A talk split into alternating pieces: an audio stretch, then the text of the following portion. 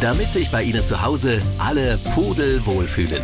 Die Tierarzt-Sprechstunde von MDR Sachsen. In der App der ARD Audiothek und überall da, wo es Podcasts gibt. Es ist Tierarzt-Sprechstunde heute mit Xandra Brauer. Schönen guten Tag. Hallo. Es gibt Dinge, Frau Brauer, die man jedes Jahr aufs Neue besprechen muss, einfach weil sie schnell zu einer tödlichen Gefahr werden können im Sommer.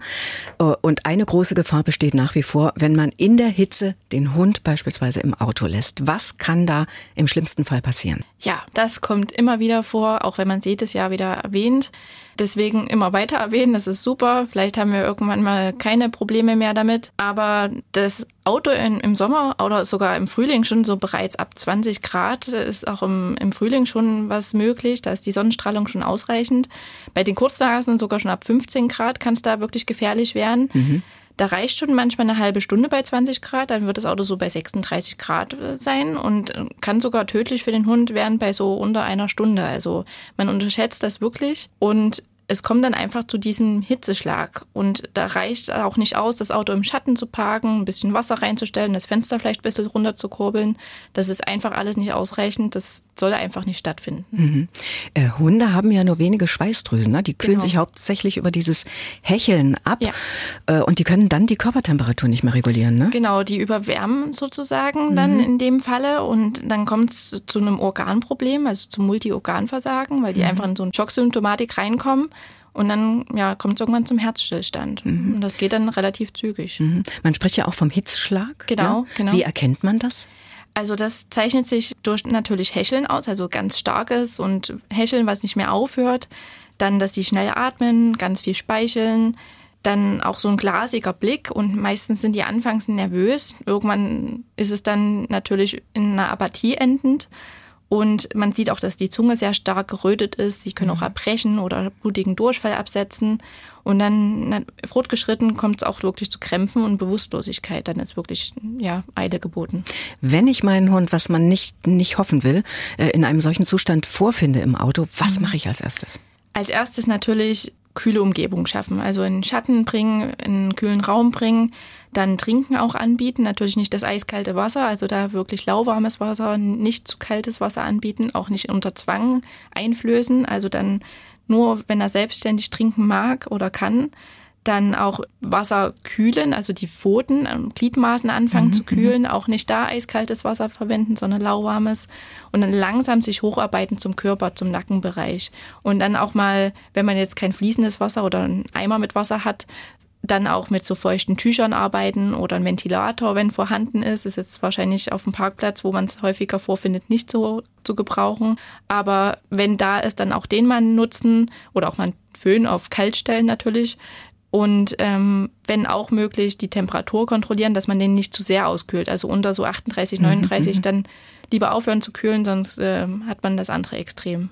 Und wenn es geht, oder, oder sofort sowieso ja, zum Tierarzt. Ne? Sofort zum mhm. Tierarzt, auch wenn man das Gefühl hat, oh, jetzt die ersten Maßnahmen haben gut geholfen, ihm geht's wieder besser, bitte trotzdem zum Tierarzt. Ähm, es können Komplikationen entstehen, die Organwerte sollten mal unter kontrolliert werden. Und es bedarf eigentlich einer Intensivüberwachung, auch wenn es augenscheinlich wieder besser aussieht. Mhm, genau, ich habe nämlich so einen Fall ja. gelesen im Internet. Auch ein schon geretteter Hund ist an den Folgen dieser Hitzequal genau. gestorben. Ja. Also sollte man da doch sehr vorsichtig sein. Angenommen, Frau Brauer, ich sehe auf einem Supermarktparkplatz einen Hund in so einem verschlossenen Auto in der prallen Sonne. Mhm. Ich bin ja verpflichtet zu helfen, ne? oder? Genau. Also Erstmal wäre die Maßnahme natürlich, wenn irgendwie ein Geschäft in der Nähe ist, den ausrufen lassen. Ja versuchen, dass man den Fahrzeughalter ermitteln kann. Polizei anrufen, manchmal geht es über das Kennzeichen, dass man den Halter dadurch ermitteln kann. Wenn man merkt, das dauert alles zu lange, der Hund ist in Lebensgefahr, also ist bewusstlos, ne, es ist wirklich Gefahr in Verzug, dann muss man die Scheibe einschlagen, natürlich nicht die Frontscheibe, also die größte Scheibe benutzen und schauen, dass man das Tier nicht verletzt und versuchen auch Zeugen sich ranzu. Das ist wichtig, genau, ich. Ne? Genau, mhm. dass man sonst auch ein Handyvideo macht, dass man sieht, dass der Hund wirklich in Lebensgefahr war. Mhm. Rechtlich gesehen ist es leider so, dass es kein Gesetz gibt, das es verbietet, den Hund alleine im Auto zu lassen. Aber man kann den Hundehalter wenn er das Tier bei so einer Hitze im Auto lässt, kann er zur Tierquälerei angezeigt werden. Mhm. Also das ist schon möglich. Mhm. Bevor wir nochmal zum Thema Urlaub und Haustier kommen, da gehen wir jetzt erstmal ans Telefon. Hallo, guten Tag. Hallo, schönen guten Tag. Hier ist Baumann. Frau Doktor, ich habe mal eine Frage. Ich habe eine kleine Katze, die ist jetzt zweieinviertel Jahr alt und als sie ganz klein war, habe ich sie immer mit einem Löffel gefüttert. Hat sie auch gefressen. Jetzt hat sie sich das aber so sehr angewöhnt, dass sie aus keinem Futternapf mehr fressen möchte. Ich habe verschiedene Näpfe schon gekauft. Wenn ich auch was auf den Tisch lege, dann frisst es auch, aber sie frisst halt nicht aus dem Futternapf. Und meine zweite Frage wäre, sie trinkt sehr wenig. Ich kaufe zwar immer jetzt Futter mit Soße. Das Einzige, was sie trinkt, sind die, die diese kleinen Milchcaps. Wenn Sie mir vielleicht da weiterhelfen könnten, wäre ich Ihnen sehr verbunden. Danke. Das ist ein allgemeines Problem, ne? dass Katzen ziemlich wenig trinken. Oh ja, hm? also Katzen sind wirklich die wenig Trinker. Das ist äh, wirklich ihr Problem. Mhm. Da kann man nur versuchen, Leberwurstwasser oder diese Milchcaps, die da erwähnt wurden, sonst ganz stark zu verdünnen. Ja. Dass sie da einfach auch mehr Flüssigkeit zu sich nimmt, also in Form von Wasser. Oder auch mal so Thunfischwasser, also das Wasser nur anbieten oder mal ein Stück Thunfisch geht natürlich auch. Mhm. Oder manche mögen es aus fließenden Gewässern, also aus dem, aus dem Wasserhahn oder aus der Badewanne, aus dem Waschbecken. Es gibt auch so Wasserbrunnen, die man mal anbieten kann. Da stehen mhm. auch einige Katzen drauf muss man sich durchprobieren, weil jede Katze ist anders. Und dann hat man vielleicht Erfolg, dass sie ein bisschen mehr trinkt. Oder auch mal dem Futter ein bisschen einen Schluck Wasser zumischen, dass es so ein bisschen suppiger wird. Dann nimmt sie auch ein bisschen Wasser zu sich dann. Mhm. Also da gibt es verschiedene Tricks, die man anwenden ja. kann. Und zur ersten Frage, also diese mhm. Geschichte mit dem Löffel. Ja, das ist natürlich jetzt blöd gelaufen, würde ich mal sagen. Das hätte ich vielleicht am Anfang nicht so eingeführt. Es ist jetzt nun mal so, Kind ist in den Brunnen gefallen.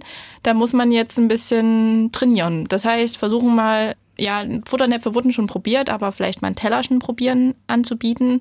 Vielleicht mag sie einfach diese Napfform nicht und mhm. dann peu à peu sonst auch gern mal den Löffel am Tellerchen geben, dass sie merkt, okay, es ist eine Verbindung zu dem Tellerchen oder Napf und man muss es wirklich trainieren, trainieren, trainieren, dass mhm. die sich das wieder abgewöhnt, weil es einfach eine blöde Angewohnheit. Mhm. Ja.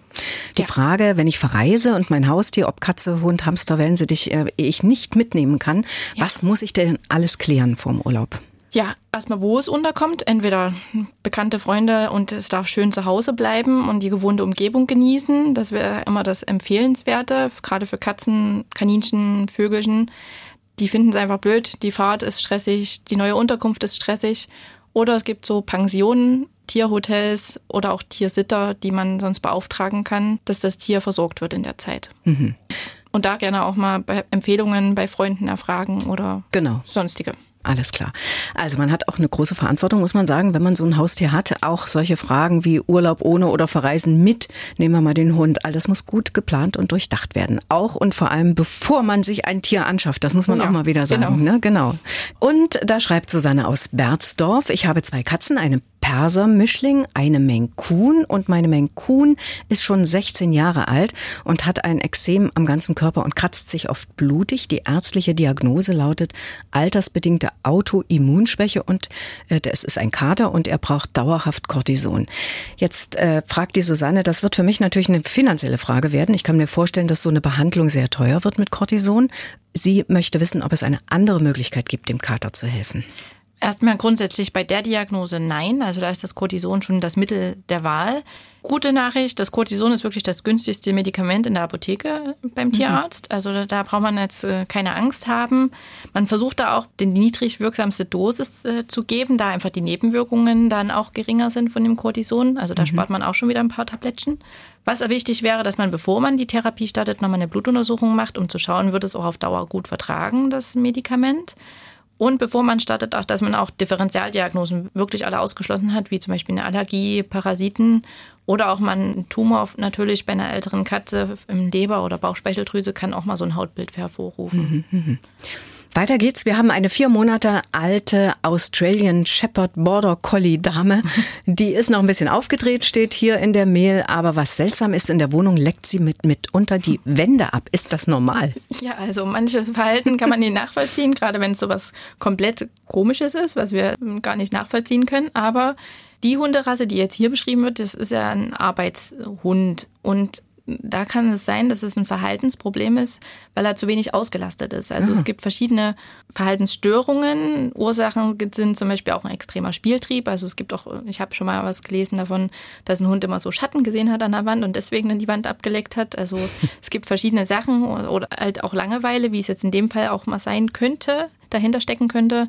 Oder die haben auch Ängste, also irgendwelche traumatischen Erlebnisse gehabt oder Trennungsängste und die ähm, machen dann solche komischen Sachen, weil sie einfach ja das Herrschen vermissen.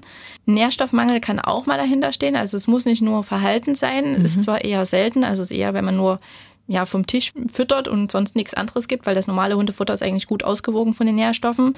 Da kann man per Blutbild untersuchen, sonst ob ein Nährstoffmangel besteht beim Tierarzt, aber auch solche Sachen wie, ob der Hund Zahn, Bauchschmerzen hat oder Sodbrennen hat, solche Sachen könnten in so einer Form von Wandlecken sich äußern. Das kann der Tierarzt abklären. Wenn der sagt, nö, ist alles in Ordnung, dann wird es wahrscheinlich ein Verhaltensproblem sein und da muss ein Fachmann dann ran. Mhm, alles klar. Familie Kastner aus Freiberg schreibt, wir wollen uns ein Kätzchen zulegen, einen Kater und haben gehört aus unserem Bekanntenkreis, dass sich vor allem kleine Kater als Freigänger gern mal woanders ein neues Zuhause suchen. Woran liegt das? Ist der eine Teil der Frage. Und dann sollten wir den Kater vor dem Freigang lieber kastrieren lassen erstmal Kastration generell, männlich, weiblich, egal, erstmal ein großes Ja dran. Denn diese unkontrollierte Fortpflanzung, die man sonst ja begünstigt, soll da vermieden werden.